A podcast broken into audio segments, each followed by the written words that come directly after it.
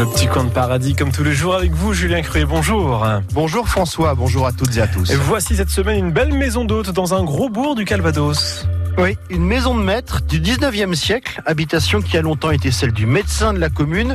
Nous sommes entre Villers-Bocage et Saint-Lô à Comont-les-Ventés, dans une rue appelée, on ne sait pas trop pourquoi, les Champs Français. Arrivée ici il y a près de 10 ans, la nouvelle propriétaire s'appelle Adeline Méraud. Ancienne auvergnate et ancienne parisienne, Adeline, trouvée ici un petit coin de paradis très accueillant que nous découvrons.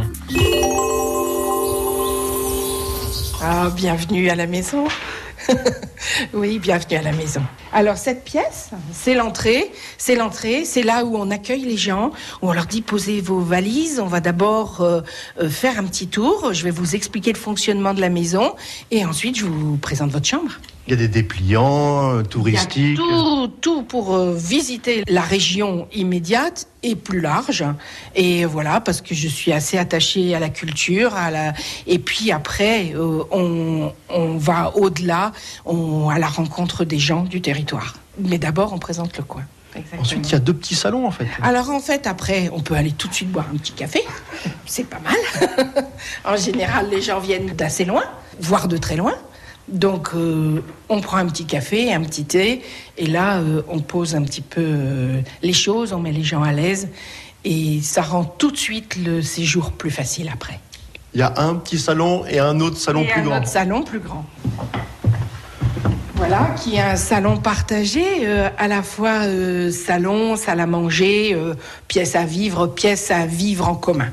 Là, tout le monde a accès ici en fait. Tout le monde a accès ici. Et après, cette pièce s'ouvre dès qu'il y a les beaux jours. On a une très grande terrasse. Et les, voilà, donc elle est dedans, dehors. Euh, Le salon euh, se, se, se continue sur le jardin. et, euh, et D'abord sur la terrasse et ensuite sur le jardin. Et au- au-delà sur le bocage. C'est ça qui vous a plu, c'est cette vue? Oui, c'est le bocage. Le bocage, son, son, cette, cette verdeur euh, quand même quasi permanente. Et puis, euh, et puis cette, ce, ce vallon, vraiment, on a une vue, c'est très vallonné.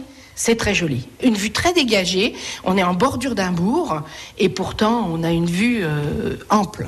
C'est ça qui vous a plu d'abord? Oui. L'année dernière, j'ai eu un, un artiste peintre qui, dès qu'il est arrivé dans cette pièce, et c'était un Allemand, il s'est arrêté, il s'est installé à la table et il a peint. Vous êtes arrivé comment ici? Par hasard? Pas tout à fait par hasard, après de longues recherches.